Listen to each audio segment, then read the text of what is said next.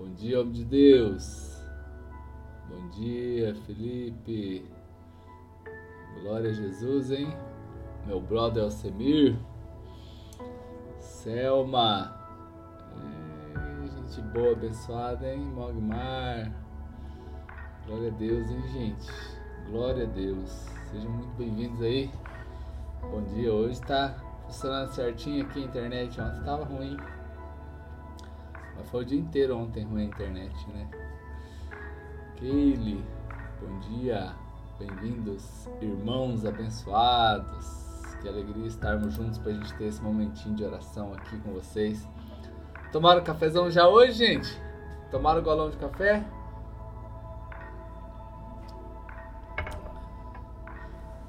Já fiz cedo cafezinho aqui para nós aqui, crescer na fé aqui, hein? Glória a Deus, né, gente? Estamos aí caminhando, as coisas estão, né? Ó, oh, café do jeito, esperando a live, que benção, né? Teremos já uma programação na igreja, ainda restrita, né? Bem restrita, mas voltando a funcionar, orando, né?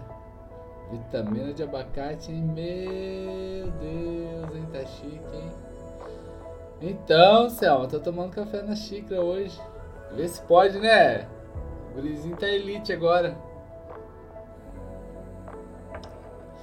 Aquela, aquele copão raiz lá, né? O copão tá ali, eu tô com saudade dele, né? Glória a Deus. Fazenda do irmão Erlon. Oh, hein? Manda um abraço pra eles aí, Agmar. Que benção. Saudade dessa turma. Muito bom, gente. Eita benção, né? Estamos aqui orando, declarando a promessa do Senhor. Ontem à noite falamos sobre o poder da unidade da onde que emana a unidade. Quero aqui continuar para vocês, né? Bom dia, Eliana. Eliane, né? Que Deus abençoe. Gente, né? quero que olhe só, perceba isso daqui. A palavra de Deus não apenas revela Deus, mas revela a gente. Alas. Palavra de Deus não apenas revela quem é Deus, né? mas revela a gente. Isso aqui, bom dia, Sônia. Deus abençoe, né? Muito bom estarmos aqui juntos. Êxodo capítulo 6, quero deixar essa palavra para nós aqui, para a gente estar tá aí hoje orando em cima disso aqui, para Deus nos revelar a vontade dele, né? Êxodo 6, 9. Deste modo falou Moisés aos filhos de Israel, mas eles, não é? Não ouviram a Moisés por causa da ânsia do espírito e da dura servidão. Bom dia, Dirlene, seja bem-vinda. Gente, olha só. Não ouviram Moisés por conta da ânsia de espírito e da dura servidão. Eita, gente, isso aqui é forte, hein? Meu Jesus. Queridos, é um povo que está passando sofrimento lascado, como diz aí, né? povo que tá ali refém, trabalhando como escravo, sem nenhum benefício, sem nada, amados. E nesse momento aqui mostra que eles estão o quê? Com ânsia de espírito, estavam então acomodados. Queridos, uma das coisas que a gente tem aqui, não dá tempo a gente ficar explicando aqui, né? Mas é que o novo sempre traz angústia e as novidades sempre trazem medo, né? Então esse povo diz angustiado, né? Ânsia, é isso mesmo, pastor. Aqui diz angústia. Eu ia falar de outras versões sobre isso aí também.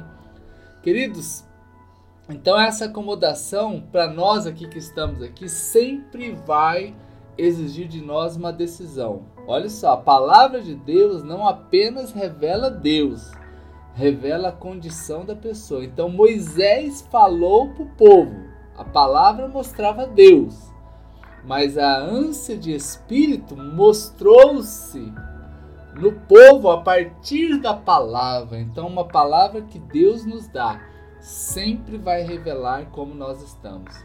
Queridos, saiba de uma coisa: tudo que nós passamos, e eu entendo perfeitamente, é um processo, mas o processo não é o final das coisas. Né? Nós estamos sendo moídos como cana, né? não tenho dúvida de que gente que eu via que estava afastado, pessoas que não queriam muita coisa com Deus. A nossa fé que está aqui, nós estamos buscando muito mais, né? Porque a gente está sentindo um peso de uma circunstância. E a gente clama diferente, né? A gente se aproxima mais de Deus. Quem está comigo aí, né? Eu posso dizer para vocês, eu digo por mim, eu tô muito mais crente esses dias, gente. Olha que né, 20 anos servindo a Jesus aí e toda essa circunstância, vendo as declarações, é, pessoas amadas, pessoas perdendo seus empregos, é, outros amigos falando de demitir pessoas do seu trabalho. Então, assim, isso aí vai gerando na gente o quê? Uma fé para a gente sobreviver a, esses, é, a tudo isso e clamar a Deus, né? É uma das coisas que me deixa muito animado em meio a toda essa circunstância, porque eu tenho certeza que se não fosse Jesus na minha vida, eu não estaria mais vivo. Então, passar por uma epidemia, estamos no lucro. Estamos né? no lucro passando por essa luta aqui, porque já era para ter morrido em outras circunstâncias, mas Jesus teve misericórdia da minha vida e eu sei que eu estou vivo por conta do milagre dele na minha história. Eu sei que muitos irmãos que estão aqui sabem que só estão vivos porque permitiram Jesus mudar a vida deles. Então, tudo que nós estamos passando, queridos, é um processo. Posso até não gostar desse tempo, mas eu sei que Deus tem algo a mais comigo, gente. Eu posso até não estar tá gostando de tudo que está acontecendo, né? E nós já falamos isso aqui para os irmãos, mas a gente sabe que Deus está trabalhando na nossa nação, Deus está trabalhando no mundo, Deus está trabalhando em mim, né? O que que eu preciso ser então? Uma pessoa, queridos, que não anda com ânsia de espírito, né? E essa ânsia de espírito, inclusive, gerou muito desrespeito ao povo com relação a Moisés, né? A sua liderança, né? Então, cada atitude que Deus fazia, fazia com que a mão de Moisés, de Faraó, pesasse mais sobre o povo, né? Pesasse mais sobre o povo. Então o povo começou a questionar, mas espera lá, se Deus está com Moisés, por que, que a gente está sofrendo mais, né? Então esse espírito angustiado começou a aparecer, né?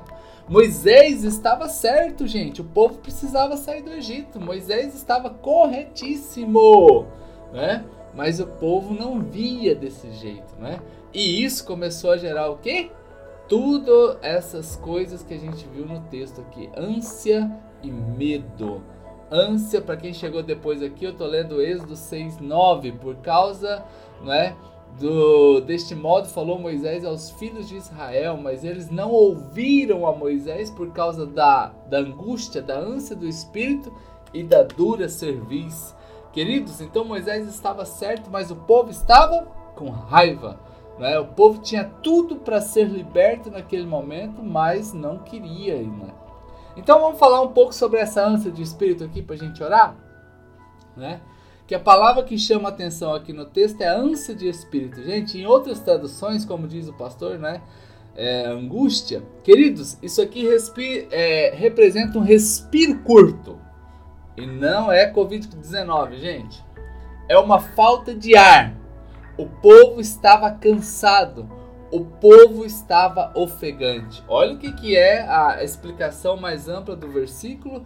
Ânsia de espírito. Então está relacionado ao respirar deles. Então eles estavam tão, tão cansados que isso gerava uma falta de ar.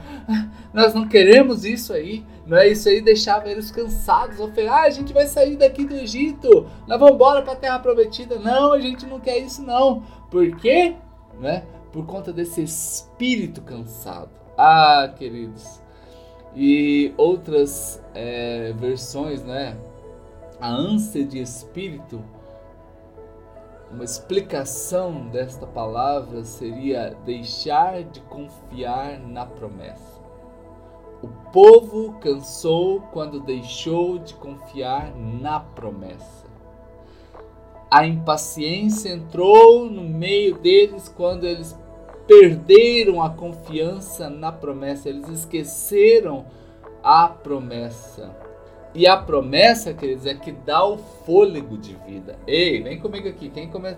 tá começando a entender agora, a promessa é o que dá o fôlego de vida, gente. Eita, toma até um bolão de café aí. Porque essa aqui é para você que está sentindo cansado nessa manhã. Essa aqui é para você que está sentindo angustiado nesta manhã. Essa daqui é pra gente que está caminhando assim com a, com a cabecinha baixa, desmotivado, com falta de ar, ofegante, respiro curto. Queridos, a promessa é o que dá o fôlego para nós. Outras versões bíblicas vai dizer que eles estavam com o espírito quebrado. Ei, espírito quebrado, angústia, não é? Ânsia de espírito, tudo relacionado ao respirar. Ou seja, eles estavam sem forças. Eles estavam com falta de fé e isso começou a roubar o fôlego de vida. Ei, uh, vem cá comigo aqui. Ai, pastor tá inventando moda de, de manhã. Logo de manhã, sábado de manhã, tem que ouvir essas conversas. Meu Jesus amado. Queridos, a Bíblia se liga em tudo que é ponto. Presta atenção quando nós vamos lá no jardim do Éden, quando Deus formou o homem. O que que Deus fez? Criou o homem, mas colocou nele o quê? o espírito de vida. Né? É, mandando aviãozinho, né? Para quem veio ao meu coração. Isso mesmo, querido. Vamos evangelizar, vamos ser evangelista influencers nesse dia. Queridos, ei, Deus sopra o fôlego de vida. Quando nós temos a promessa dentro de nós, quando nós estamos então vivendo isso aí, nós estamos animados no Senhor.